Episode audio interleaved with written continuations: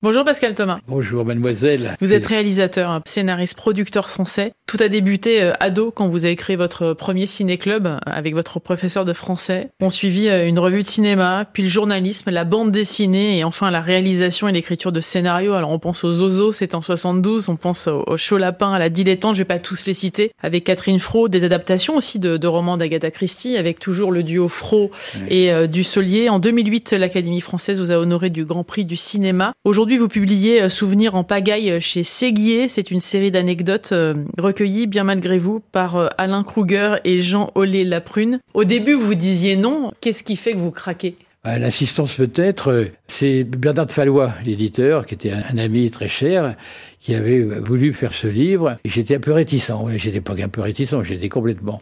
Je voulais pas parler de moi. J'avais pas les, les metteurs en scène qui parlaient d'eux. Bon, si, quand c'est Samuel Fuller, ça va, ou, ou Fritz Lang. Mais bon, les, réalisateurs français, euh, je sais pas si vous avez lu les, leur mémoire, c'est quand même affligeant. Donc certainement, elle est bien aussi. Donc je voulais pas. Et puis euh, De Fallois est, mort et le, projet est resté. Il y a un autre journaliste euh, qui a voulu s'en occuper. Ça a duré un an et demi, deux ans. Il m'a fait des interviews et puis c'est tombé à l'eau. Et finalement, euh, Kruger et Oli Laprune ont repris la chose. Bon, on a bavardé pendant des jours et des jours, mais je voulais toujours pas.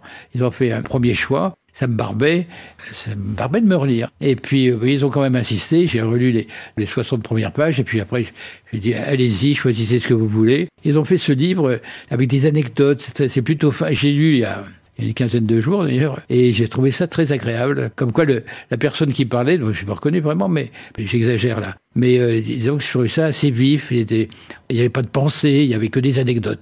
C'est la seule chose que je leur avais demandé. Ils conservaient les anecdotes. L'anecdote est révélatrice. D'ailleurs, c'est ce qui m'avait fait me disputer avec mon professeur de philo un type qui s'appelle Clavel, qui avait fait un numéro à la télévision, qui était un type épouvantable. Et comme j'étais très littéraire, puisque j'ai eu un premier professeur en sixième qui nous avait lu une pièce de la biche, et tout à coup je découvre ça, et donc j'étais littéraire. La, littérature, c'est des anecdotes, c'est le style, c'est des personnes, c'est des caractères. À la philo, tout d'un coup, on des trucs vaseux, là, et c'est ce qui me déplaisait. Donc euh, c'est pour ça que j'ai demandé, euh, qui sont révélatrices du caractère et des situations et de tout. C'est ce que, je pensais devoir privilégier. D'ailleurs, je vais changer de classe en philo. Euh, j'avais demandé au de, à d'autres professeurs. Ces souvenirs démarrent sur l'une de vos citations. Vous dites le tournage d'un film est une aventure, comme la vie quotidienne, mais pas plus. Pourtant, euh, cette vie, euh, elle vous a accompagné encore aujourd'hui. Elle vous donne envie. c'est votre moteur, hein, Pascal Thomas. Que représente le cinéma pour vous? Ça a d'abord été un, spectacle enrichissant, constant. J'ai vu à peu près 20 000 films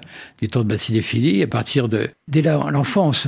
Quand, mon père est mort, quand j'avais j'avais 6 ans, ouais, 6 ans, euh, je suis devenu myope, bègue et, et, tuberculeux. Donc je me suis retrouvé en, en sanatorium pendant un an et j'ai beaucoup lu Alexandre Dumas, Stevenson, etc. Et après revenant à Paris, ma mère travaillant, euh, bon, mon père avait été roulé par son associé, on était, il n'y avait pas d'argent du tout. Ma mère était pionne au lycée Victor Duruy. Et on avait une cousine, la cousine Louise, qui était une femme extrêmement moderne, vive, en pantalon, etc., qui adorait le cinéma. Et on allait tout le temps au cinéma mais on ne voyait que des westerns.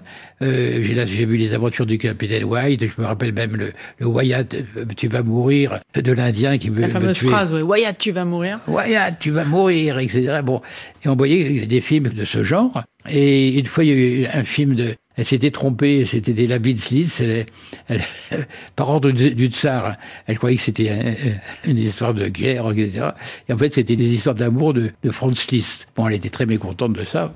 Enfin, passons. Donc, le cinéma, après, je suis devenu cinéphile, et avec les Bacmahoniens, et ben, ça m'a beaucoup intéressé, vu beaucoup de films. Et après, bon, il fallait travailler, et gagner sa vie. Ben, j'étais toujours étudiant. Hein. Je passé une licence de lettres.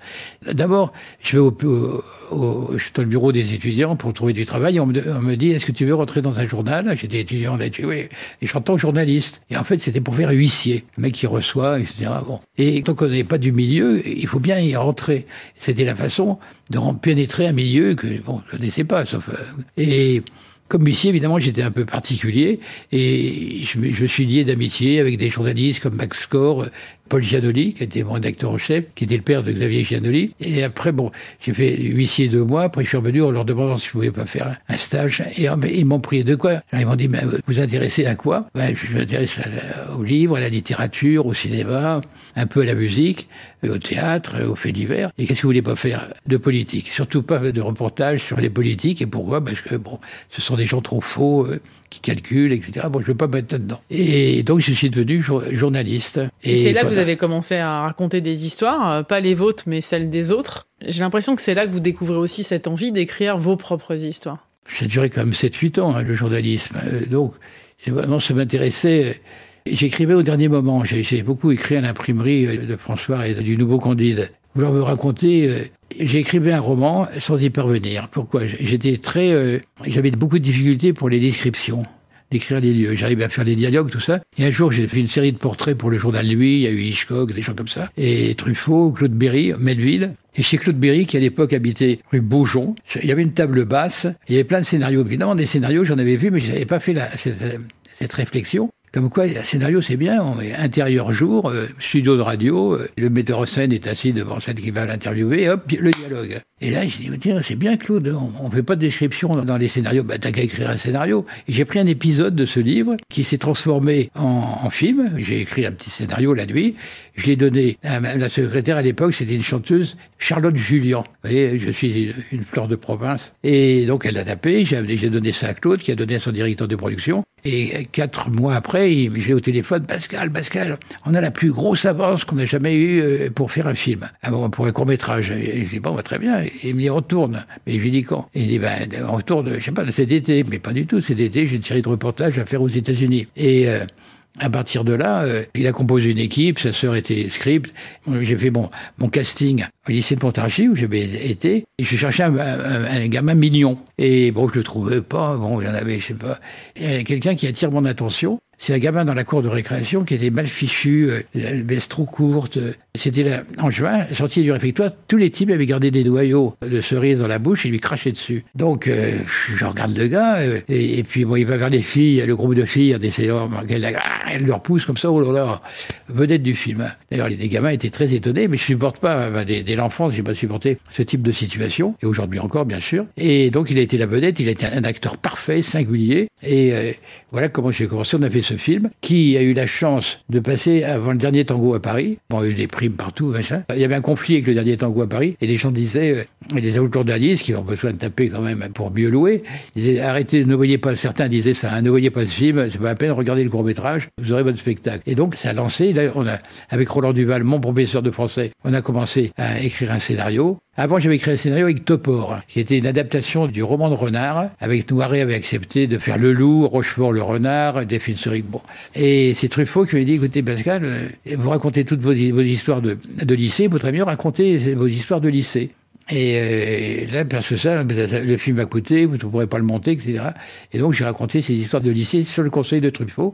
Et c'est donc devenu Les Oiseaux, qui s'appelait Frédéric et François, sur plusieurs coups à la fois. Vous êtes très attaché à la, ce qu'on appelle la Provence. Euh, c'est vrai que vous en venez, vous êtes nourri de ça, vous êtes nourri de la nature. Vous dites d'ailleurs, à chaque fois que j'étais en pleine nature, j'avais l'impression de posséder le monde. C'est ce qu'on retrouve dans vos films, euh, Pascal Thomas. Bah, c'est quand j'étais gamin. C'est quand je sortais de chez ma tante, à la sorte de mon père, dans le Poitou, j'étais là, je découvrais ces riches paysages, cette nature. Euh, bon, si on est dans la campagne, on entend les, les sons des animaux, le, vent. J'en pas la bouche pleine, j'ai même réussi à, l'opérateur de son, Pierre Lenoir, même se balader, il, jamais, il avait même fait beaucoup d'enregistrements qu'il a mis dans une, une sorte de sodothèque à lui qu'il avait créé. Et ces sons se retrouvent même dans des, sons de campagne, dans les films de Buñuel. Parce que la, monteuse de mes films, était la, Hélène Plemianikov, était la monteuse du Buñuel. Comme il fallait des sons, bah, elle a mis ces sons-là. C'est amusant. Et c'est vrai, alors cette histoire d'être au cœur du monde, c'est une impression enfantine, d'enfant, un sentiment d'enfance. Vous dites, euh, je suis une déformation urbaine d'une bonne souche paysanne. ça, veut dire quoi? Bah, Ça veut dire que mes parents, mes grands-parents maternels sont berrichons. Euh, mon père, c'est le Poitou, euh, c'est Saint-Charles par mon contour de Poitou. J'ai beaucoup tourné. Donc, il y a des qualités spécifiques à la, à la paysannerie, il y a une, sorte d'économie, du courage, le travail. C'était des cultivateurs. Mon père a dû quitter, il est monté à Paris. mes grands-parents maternelle, Berrichon, et tous euh, tailleurs du côté de mon grand-père, couturières du côté de ma mère, sont montés à Paris, débarquent à Montparnasse, où est-ce qu'ils se retrouvent Au bon marché. Boussicot faisait du social, il plaçait ses employés dans le quartier, sauf la rue Vanneau, qui était réservée aux écrivains. Mes grands-parents, les premiers, on a repris, ma mère habitait là, etc. J'ai suivi. Ce qui euh, ressort dans vos films, c'est toute cette éducation et tout ce qui vous ont transmis, euh, vos parents d'ailleurs. votre père, vous avez dit, ne, dénonce jamais personne. On le découvre aussi à travers votre film. Votre mère fait partie aussi de vos films. Vous êtes rendu compte d'ailleurs au moment de la sortie de Dilettante à quel point le personnage principal euh, ressemblait euh, à votre mère, avec cette liberté. Est-ce qu'elle vous l'a transmise cette Oui, je pense qu'elle avait une liberté euh, considérable. Elle inventait des mots. Elle était une fois je la, je la rencontre rue, rue, de Sèvres, je la vois que je fais là? Elle me dit je bade de badaud, c'était très bien. Donc c'est vrai. Mon père, comme beaucoup de, de d'adultes de Saint-Chartres, à, bon, près de Boncontour, on n'est pas loin d'Oradour-sur-Glane. Oradour, vous connaissez, vous savez bien ce qui s'est passé, les horreurs qui sont passées. Donc, il y avait je vais pas dire un rituel, mais bon, on emmenait les enfants, en tout cas mon père, nous avait amené à Oradour-sur-Glane pour dire l'horreur, vous avez décrit l'horreur, etc. Et puis, ils avaient aussi adopté le fils de, voisins, les Bovitz, dont les parents, vous imaginez pourquoi, avaient été déportés. Donc il est devenu notre cousin, ce Dan Lebovitz, qui était, qui était d'un caractère très fort aussi, enfin très fort, adorable, mais bon, se plaignant jamais. Bon, je passe là-dessus. Donc voilà le, comportement de, et l'attitude de, mes parents, de générosité absolue. Et on va voir un roi sur glane c'est affreux. Il nous raconte ce qui s'est passé, les, dénonciations, etc. Et en sortant, j'ai cette phrase encore en tête qui résonne vraiment de façon très particulière aujourd'hui. Hein. Tu entends Pascal, tu ne dénonces jamais. On ne dénonce jamais, jamais, jamais. Tu te débrouilles, tu te venges, tu fais ce que tu veux, mais tu ne dénonces pas. Tu te tapes dessus avec la personne qui, qui, qui te déplaît. Et c'est l'attitude que j'ai eue dans ma vie et que j'essaie essayé de transmettre aussi. Et voilà, bon, c'est l'histoire. Euh, vous me posez la question, je vous réponds. Hein. Il représente quoi ce film La dilettante dans ce parcours euh, et dans votre euh, filmographie? C'est comme, comme les oiseaux. Enfin, c'est la découverte de Catherine Fro. C'est un, scénario écrit principalement par Jacques Tourcelle. Lourcel, qui est, qui est l'auteur de ce livre, de ce dictionnaire magnifique et essentiel pour euh, qui veut connaître les films, me faisait un scénario, un scénario de, trop long. On coupait des scènes, il dit non, non, on peut pas couper. On a écrit, on a mis six ans hein, à faire ce, Puis finalement, on trouve, c'est Oscar du Plantier, qui, comme j'avais arrêté le cinéma, les gens du de, cinéma du, milieu m'agaçaient par leurs prétentions. Hein, peut-être qu'on a l'impression que je suis un prétentieux total, mais surtout leur inculture. Cinématographique, littéraire, bon, je devrais pas dire ça, mais. Et donc, deux, par deux fois, j'ai arrêté six ans. J'ai fait quoi? Bah, bah, J'étais dans un milieu qui n'était pas forcément plus brillant, la publicité, mais ça me permet, cette publicité, où on gagnait beaucoup d'argent, de, satisfaire un goût j'avais, je dis pas passion, un goût, celui de la bibliophilie, et de collectionner des manuscrits d'auteurs que j'aimais. Des manuscrits qu'on appelle, de premier jet.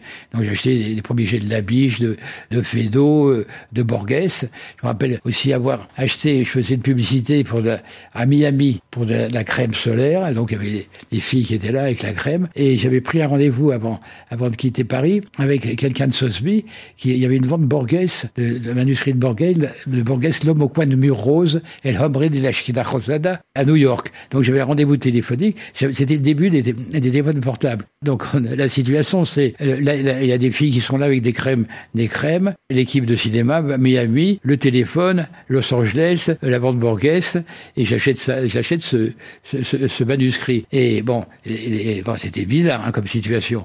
Mais en même temps, quand, je, suis, je suis retrouvé en Argentine, à Buenos Aires. Euh, bon, les, pour, pour quelle raison J'avais, je voulais voir des gens de, l'entourage de Borges. Et il y a un type qui s'est mis à genoux en disant Je mets à genoux devant l'homme qui possède l'homme au coin de, Burjaune, hein, tout ça. Et l'homme des Rosada. Et quand, quand j'ai dû revendre, parce que bon, je dépense beaucoup d'argent, j'ai l'attitude de sa jaguiterie avec l'argent, c'est l'argent, ça doit être fluide, on en gagne, on en perd. Et quand j'ai vendu ce, ce, ce manuscrit, l'équipe l'équivalent de ce qui peut être le Parisien, vous le Buenos Aires Times avait titré le manuscrit de, de, de Borges est à vendre. Ils avaient raconté toute l'histoire. Et Borges que j'ai rencontré d'ailleurs en compagnie de Gonzague Saint-Brie, qui m'avait donné différents conseils dans le genre, quand vous lisez, faites attention à ne pas prendre de livres trop épais parce que si vous tombez des mains, vous, pouvez vous faire mal aux pieds. Et ce qu'il faut, c'est de jamais s'ennuyer. Voilà, c'était une règle. C'est un peu ce qui vous est arrivé. D'ailleurs, vous ne vous, êtes jamais, vous vous êtes jamais ennuyé, Pascal Thomas. Vous avez toujours euh, su aller chercher euh, ce qui vous plaisait. Est-ce que vous vous considérez un peu comme un poète? Dans ah votre façon de tourner, dans votre façon de d'embellir vos personnages. Non, alors, oui, ça m'étonne beaucoup. Décor, euh, On parle beaucoup de ça. C'est un mot qui revenait parfois sur les, dans les commentaires de films. Là, ça, ça m'étonne beaucoup comme un prosateur, si on veut, comme un cinéaste, si on veut, un poète, je vois pas. Franchement, je, je vois pas. Mais bon, c'est, vous savez, chez les poètes, c'est, c'est, eux ne voient pas. Hein. Peut-être qu'Apollinaire voyait, voyait peut-être que Vernel, Vernel le savait, mais dire, dire de, de, de, moi que je suis un poète, je ne sais pas comment ça se fait. Alors, comment vous vous définissez? Pascal Thomas Je me définis pas. Un rigolo, un, zozo. Euh, j'ai commencé par ça. Le premier film, ça s'appelait Frédéric et François sur plusieurs coups à la fois. J'ai un ami, Jean-Jacques Vincent, qui était un écrivain, qui m'a dit, moi, ton titre, là, il y a zozo, c'est un mot inventé par, par Malraux, Cocteau, on en parle, et, puis Cocteau l'avait adopté aussi. Donc ça va bien pour tes personnages. Oui, je trouve ça bien. Et pourquoi pas, je propose à Albida Dubois-Rouvray qui n'en veut pas, je dis quand même, il n'y a pas de metteur en scène. Enfin, le metteur en scène n'est pas connu. Les acteurs, c'est des, des adolescents. Il y a Et Jacques Dubarry. Euh, bon, il faut bien que les gens se, rappellent quelque chose. Parce que pendant un an, le film est resté dans les boîtes, si on peut dire. C'est que la distribution, les distributeurs qui ont le présenté, ça leur plaisait. Ils disaient, oui, ça nous, ça nous fait, ça nous amuse, mais ça, ça, amusera personne. Donc, finalement, j'ai demandé, je suis retourné au journal, où j'étais très ami avec les, les, gens qui faisaient de l'imprimerie, parce que je, la plupart du temps, mes articles étant faits au dernier moment, j'ai faisais taper à l'imprimerie. Et là, euh, j'ai dit, tu vas me préférer une page et on va mettre Zozo un peu partout, n'importe où. Et là, j'arrive avec la page, la, la morasse, et je retraduis là, et, et dis, est-ce que vous trouvez le, mot Zozo là-dedans? Paf, paf, paf, paf, paf. D'accord, c'est le titre du film. Voilà, mais euh, si vous cherchez une définition, ben, Zozo, c'est bon. Hein. Pour terminer, euh, le film Le Voyage en pyjama vient de sortir. Il aime à croquer la vie à pleines dents, hein, ce prof de lettres, donc Victor. Oui, il va à des endroits qui lui rappellent le cours de sa vie. Euh, il y a cette euh, liberté. Euh, pour terminer, est-ce que c'est pas la définition de ce que vous êtes avant tout Pascal Thomas, un homme libre Ah ça je le pense. Je le pense à contre-courant, certainement libre. Bon, oui, oui, je le pense. J'ai toujours ouvert et trop ouvert d'ailleurs. je me suis attiré des, des ennuis pour ces raisons-là, des, de comportements la même chose. Dans ma vie sentimentale, ça a été compliqué pour, pour les autres et pour moi aussi d'ailleurs. Non, mais je crois que poète, je ne sais pas, libre, j'en suis sûr. Merci beaucoup Pascal Thomas d'être passé dans le monde d'Élodie sur France Info. Le voyage en pyjama est donc disponible et euh, cet ouvrage, Un souvenir en pagaille, qui a déjà reçu le prix Transfuge du meilleur euh, livre de cinéma. Merci beaucoup Pascal Thomas. C'est moi qui vous remercie.